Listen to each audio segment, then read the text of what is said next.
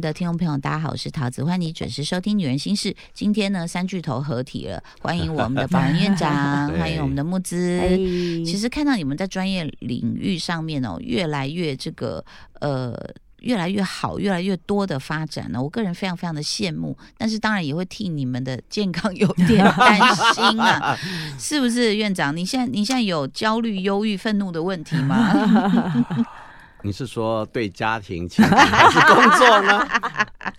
我我们先讲，工作可以发泄，家庭就内化，这个 不好说。那你会把家庭的情绪带到工作，怎么消化？嗯，不太会。对，因为我家庭还好啦，我我有儿子嘛，嗯，儿子长大了，有一天他妈妈正在。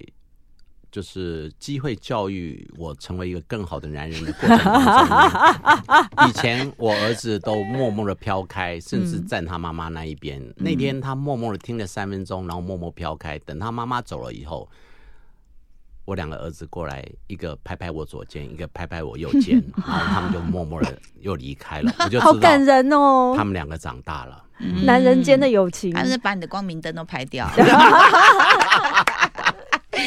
哎呦，我跟你说啊，我觉得人生有一点很重要是自嘲啦，幽默，这个是很重要的。我觉得宝仁院长，我认识你这么多年了，你这个这个能力很强大，而且真的，你常常呢把这种福气分享给身边的人，非常非常重要。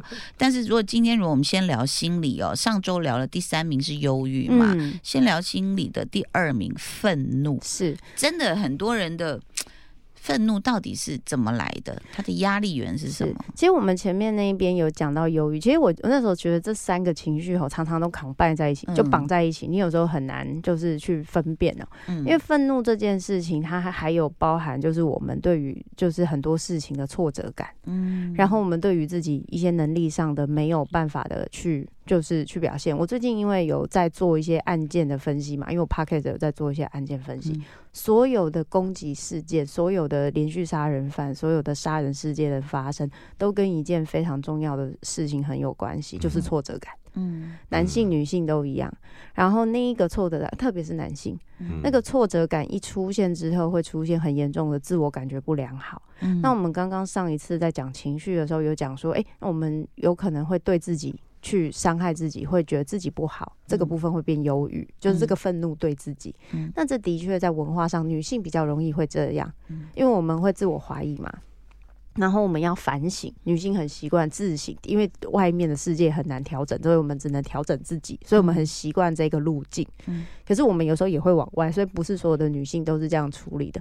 同样的，也不是所有的男性都会往外，但是有些男性的确他们在面对，因为我觉得那个东西不是男性，有些人会说那就是男性没有女性抗压性好，不是这样，是这个社会对男性的要求其实比较高，认为男性平常都要看起来很强壮啊，很厉害啊，每个人爸爸都要。像连连恩尼逊啊，老公都要像汤姆克鲁斯啊，怎么可能，对不对？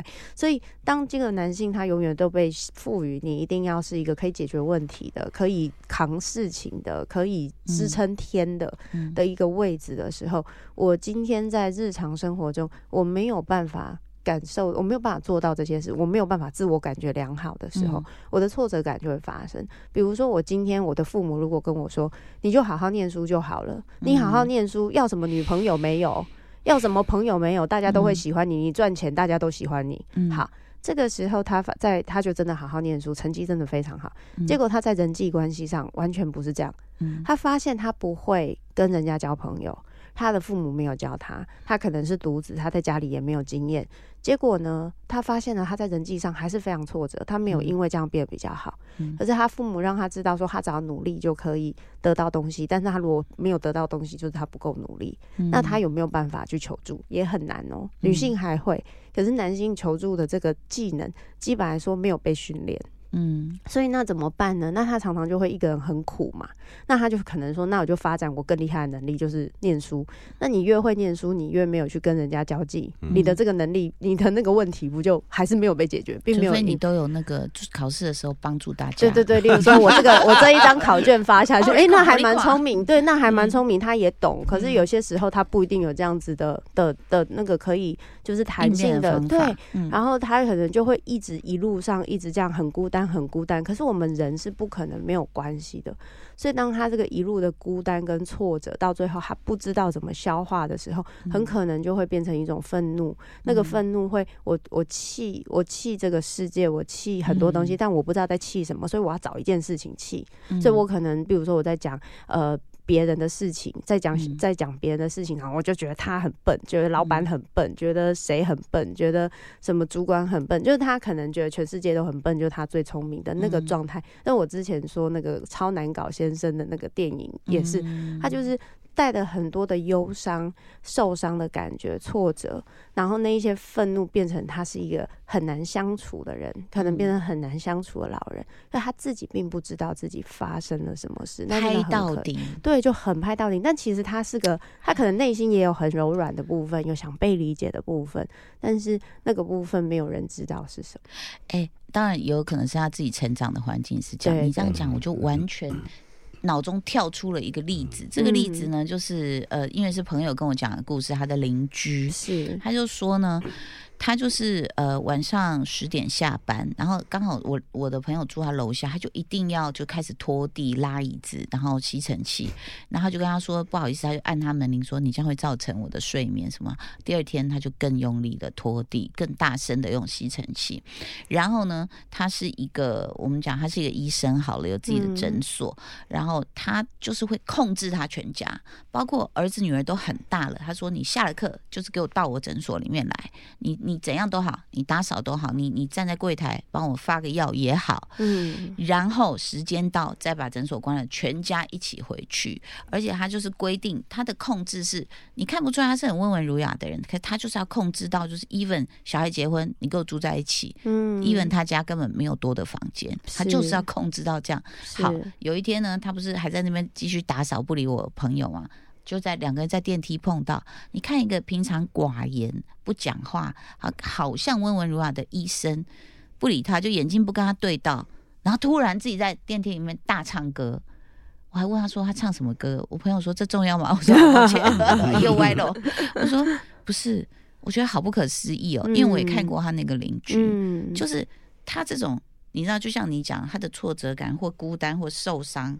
他有可能也是，比如说像你刚刚讲，爸妈告诉你就是读书读书读书，嗯，然后你就可以有成就，嗯，因为想想必他的学历是蛮高的，嗯，那但是哦好多，还有后来我这个邻居就搬走，搬到另外一个就是不会有人吵的地方，结果他的邻居也是，就是看了他们的车，他就说你们是蓝领阶级吧。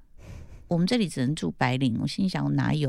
什么领都可以，就是也是，嗯，社会地位很高，是，然后会愤怒，是，比如我朋友洗个车啊，明明就花园呐，然后那你的车停在旁边，隔了一个小小土堆。有一点点水，他也会不高兴。是，他也是，他会去告诉那个管理员说，叫他们把我车全部洗干净，擦一遍，这样。嗯。所以这种愤怒又可能不是我们日常想象的。他他他又很喜欢控制别人，可是控制他又很愤怒。是，我觉得那个东西很大的痛苦就是。我今天如果经验过，我没有被重视，我被忽略，嗯，然后我也常常就是担心自己不够好，会被忽略，不被重视，我对自己也很严厉，然后最终我可能会出现一个状况，是我对别人也会很严厉哦，因为我也是这样对自己哦，然后而且我会从别人给我的蛛丝马迹中认为我自己被忽略或不被重视，所以我会完全放大这件事情。你好厉害哦，我我不能再讲过多的线索，我私底下再补给你听，那个人后来做了什么事情。哦。所以，那如果假设这样讲，他呃旁边的人知道了，想要求助，可是这种人通常会不不听你的劝告了。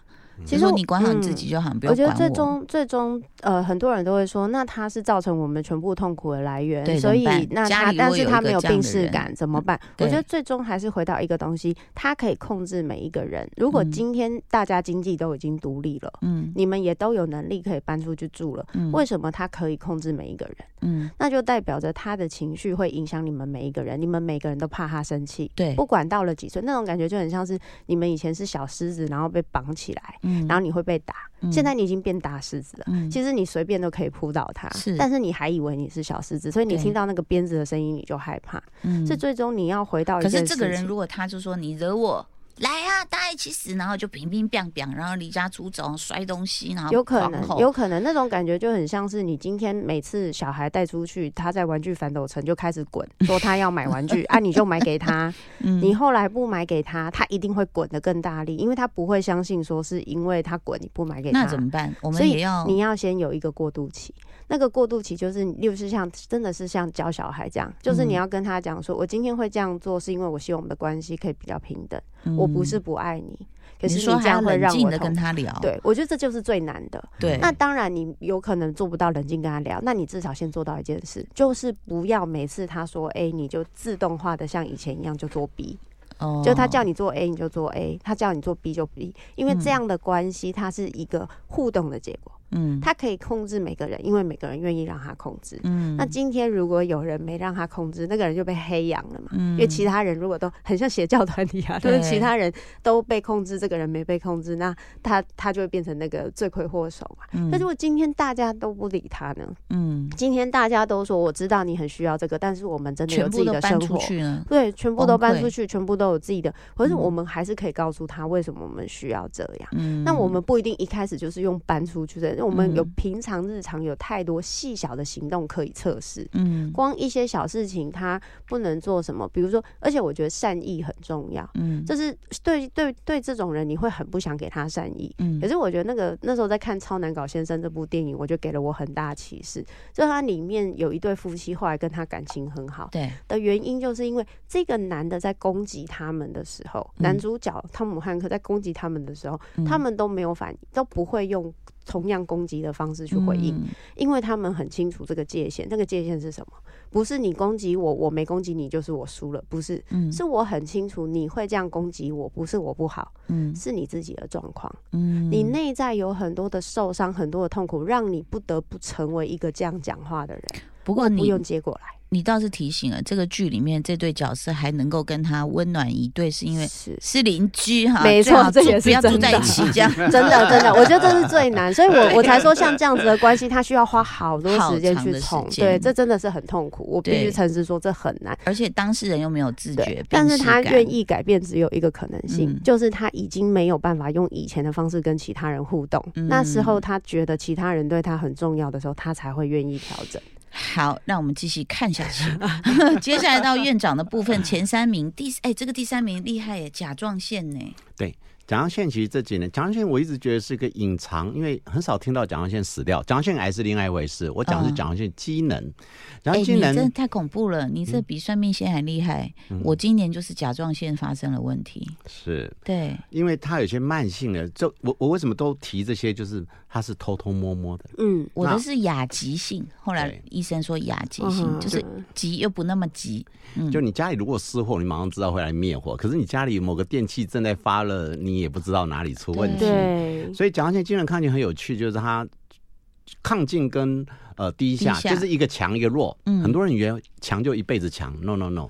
甲状腺机能亢进呢，当然很多原因，有时候是发炎，也是自体免疫。反正 anyway，机能亢进的过程当中呢，你会显现出。那个代谢比较快，嗯，心跳会快，对，变好瘦，我都不想吃药的。我想一个，而且他女生居多啦，女生大概男生的将在年轻时时候是两三倍。好，一个女生变瘦，心跳快，嗯，然后呢，虽然睡得差，碰到欧巴，对，都有。虽然睡得比较不好，可是 energy 很强，对，嗯，停不下来，对，战斗力变强。通常女生只要变瘦，她就很高兴，她不会觉得她是病，对。但是机能亢进一段时间久了，甲状腺细胞破坏完了，嗯，它慢慢会变成低下，嗯，这是一个很有趣的，大家不要认为呃抗进就一辈子抗进，当你的这个东西都烧完，的若干年后变低下，所以甲状腺机能亢进，我们现在在怀孕期也会检查，因为怀孕期人心跳也会快，嗯，也会吃不太下，恶心感。那其实将近有两成的人是隐藏版的。那我们抓到的话，我就跟他讲你要注意哪些事情。好，那机能亢进严重版的，瘦的太夸张，旁边或者脾气莫莫名其妙，睡眠不好的时候，慢慢他也会来找医生。可是就那种刚刚刚刚讲牙疾，他可能一点点，有时候发作，有时候不发作，很容易被忽略掉。嗯，那时候我真的有点不想吃药呢，因为我想说哈，想把我弄正常。对呀，我那时候真怎么吃都好瘦，好高兴。我真的是甲状腺亢进的医学奇迹耶！我那时候被测出甲亢甲状腺亢进的时候，家人都没有人相信，因为我先生他们都不相信。因为你变胖吗？对，我没有变瘦，我就是甲亢的所有什么睡不着，然后心跳很快，然后心悸、流汗这些我全部都有，但是就是没变瘦。我那时候还很生气的去问医生，医生就说。这个症状是不是说每个人都会有啦？然后我就觉得，你看你讲这个甲状腺，我们两个都有，对，所以所以你知道它普及率是高的，只是发作它不一定二十四小时、三百六十五天都中，sometimes 它是 fluctuation，就是时时有时无，但是每发作一次，你的甲状腺就会破坏。那甲状腺。功能对于老了以后很重要，因为当你甲状腺机能低下，它会影响全身的代谢，于是它会衍生出你以后心血管疾病啊，你的老化，你的骨质疏松流失。你要知道，荷尔蒙它是一个 we are family，我们会彼此，对，我们会彼此影响。所以，因为它又默默的，你无感，你等到你六十几岁，哎，这个皮肤常常比较冷，嗯，那。容易变短壳哦，阿困哦，那你就很容易嗜睡，哦，他懒得动，狗结扎那种症状。对，其实它是低下，但那时候很容易被忽略掉。那这个这时候来，其实也不难医，就补甲状腺就好了。可是有人又担心害怕等等啊，如果你能年轻的时候就去改善它，减少它，呃，延缓它反的问题，其实你整体会好很多。不过甲状腺机能的，不论是亢进或低下，有一个好处。它有简单方便的药就可以处理了。对对对，我也是用药。那时候我是在美国的时候，其实那时候很累嘛。那结果我的喉咙就有点痛干，我就觉得说是不是加州太干了，我没有注意它。我这样弄了半年，然后回到台湾说，哎，怎么还是啊？一直吃那个粉，有没有想说中药粉润喉？哎，好像还是，我就先去耳鼻喉科。他就给我这样摸一摸，说：“你这不是假结结节了，反而是那个呃喉咙的底部那里就硬硬痛。”他说：“你这样痛不痛？”我说：“痛。”他说：“你赶快去医院看。”嗯所以那时候才发现的。对，所以他是也有可能，比如很多人就说是不是 COVID nineteen 的后遗症啊，或者是你刚刚讲的发炎、肢体免疫的问题。对。都都有可能啊，但是这个原因没有百分之一百。但另外一个是甲状腺结节，甲状腺结节它有时候就有一些恶性病变的。那我们今天不特别谈恶性的，因为甲状腺癌它本来就是一个比较年轻女生比例比较高的。但甲状腺癌有一个好处，通常因为女生现在大家脖子粗一点，总会看到。只要你愿意去看病，不论看哪一科，摸一摸都摸得到，后面医疗就会接手。嗯，那台湾医疗太方便，所以在治疗上，而甲状腺。癌它通常因为它早期发现，手术完甚至之后做适当的放射线点的治疗，其他的治疗效果都还蛮好的。明白。那第二名的子宫内膜癌是大概是好发是几岁啊？子宫内膜癌我特别提一下哈，因为很多妇女的癌症都会归咎都是男人惹的祸。我要一再的说明，很多癌症跟我们男生是无关的。那子宫内膜癌为什么近期会增加？其实，在它跟雌激素是有关系的，所以如果不当的雌激素刺激，还有你比较肥胖，你有糖尿病，啊，家族史有这几个都是。其实它的病，它的那个风险值跟乳癌是一样，所以我们以前早就知道，当一个地方乳癌开始增加，下一波五年之内，它的子宫内膜癌就会增加。好，子宫内膜还多一个风险叫没生育，你就知道这几年因为没有。未婚未育，未婚不重要了，就是没生育的人也增加。嗯，所以我门诊最近常遇到，以前都是六十岁，我在最早我三十年前当年轻医师，子宫内膜癌都是五六十岁的人，嗯，慢慢四十几岁。最近我很多二十几、三十，真的假的？这么年轻？那二十三十非常典型，有几种族群。第一个，他当然啊没生育，这个是必然的。第二个就是他通常比较胖一点点。还有一种叫多囊性卵巢，多囊性卵巢因为它的荷尔蒙的代谢比较不正常比例，所以它的胰岛素刺激增加。胰岛我刚刚讲的糖尿病也跟胰岛素有点关系。胰岛素刺激增加，久而久之内膜癌会增加。所以以前我们我最近几个抓到都是说施打胰岛素会让不是不是胰岛素，嗯，当你身体的胰岛素呃主性增加的时候，阻抗的那个阻抗性增加就是未来你会变糖尿病的一环。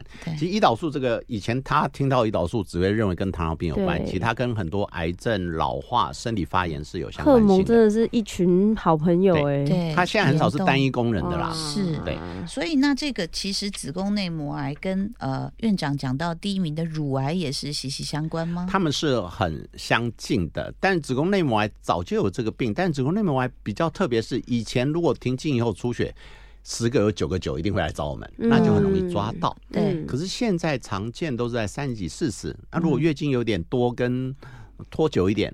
这个年纪的女生，她就觉得可能是工作压力，或者是如果是生过小孩的，不怕妇产科医师会来看一次哦。哎，没事。他我常常说，病人来说，哎，我上次检查都正常啊。我一看，上次是三年前，就是他来看过医生，不怕看医生，他是时间太忙会忽略掉。但是我为什么特别提第二个族群，就是。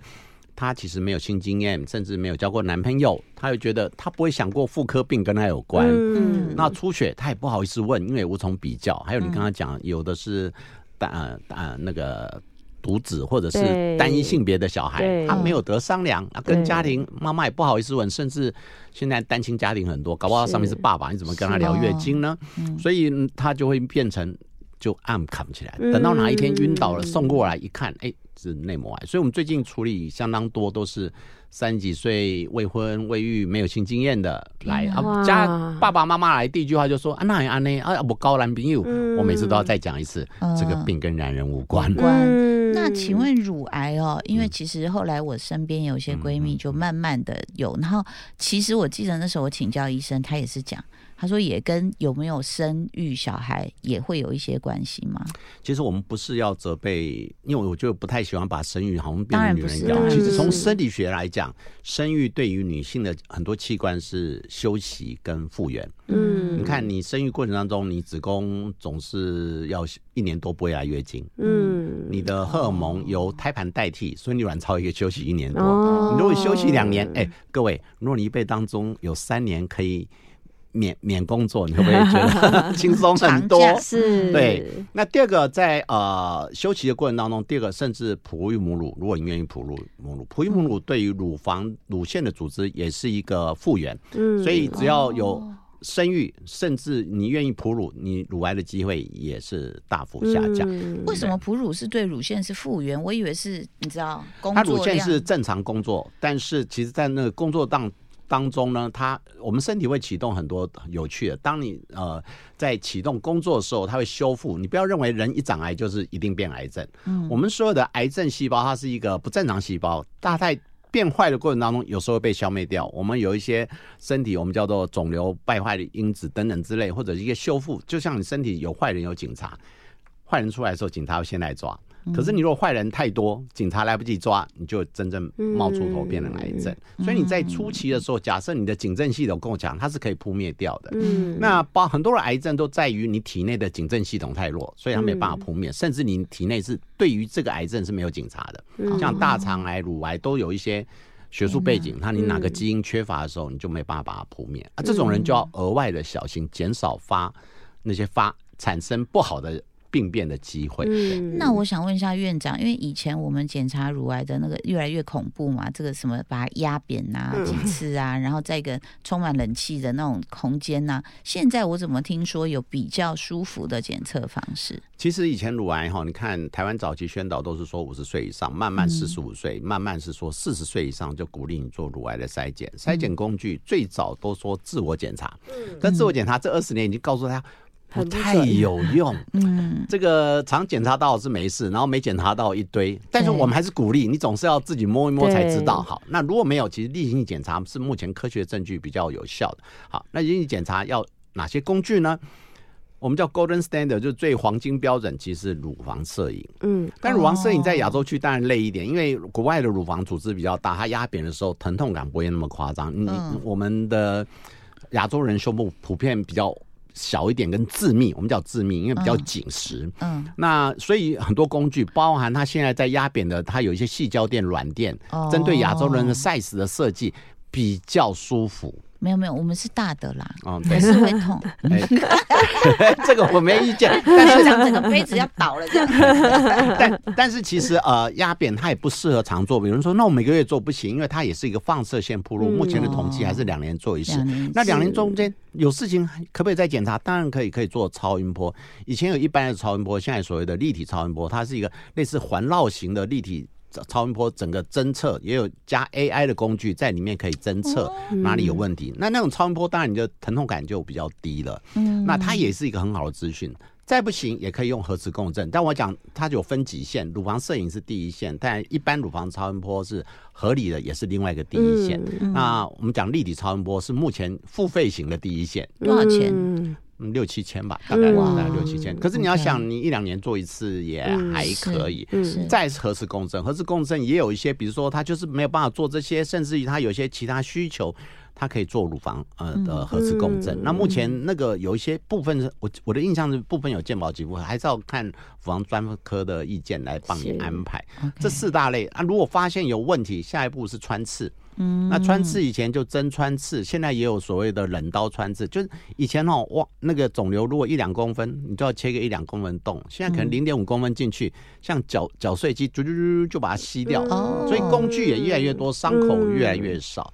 甚至于，因为你乳癌的早期侦测，未来它的疾病也会更清楚。也就是说，同样是第一期乳癌，嗯，我就帮你分类，做你的基因或某些，它有一个分数表，嗯，一旦你的分数你低于若干分，哎，你以后没有那么坏，嗯，那我们就不用枪毙，那你可能切那一块就好。嗯，可是有个事前分析表就知道，你这个以后会变坏人，他只要把它切大一点，所以就是分门别类，它的医疗也越来越我们叫精准化的医疗，也量身定做。嗯，好处是减少不必要医疗浪费，因为不用开那么大，我们可以省一点。缺点是那前置作业会花钱。嗯，但是世界趋势一定往精准化医疗去，因为是减少不必要花费，把钱。医疗能力能量花在那个该花的大的那个部分，对，明白。还是我觉得长呃，就是定期的健康检查非常重要。今天最后我们讨论就是呢，在这个院长的女人胸式做一个 结束，因为呃，我觉得募资的那个焦虑也是现代人很关心的一个话题。我们下一集再来做这个慢慢的讨论。要非常谢谢我们的院长，谢谢募资，谢谢，谢谢大家，祝大家身心健康愉快，拜拜拜，拜拜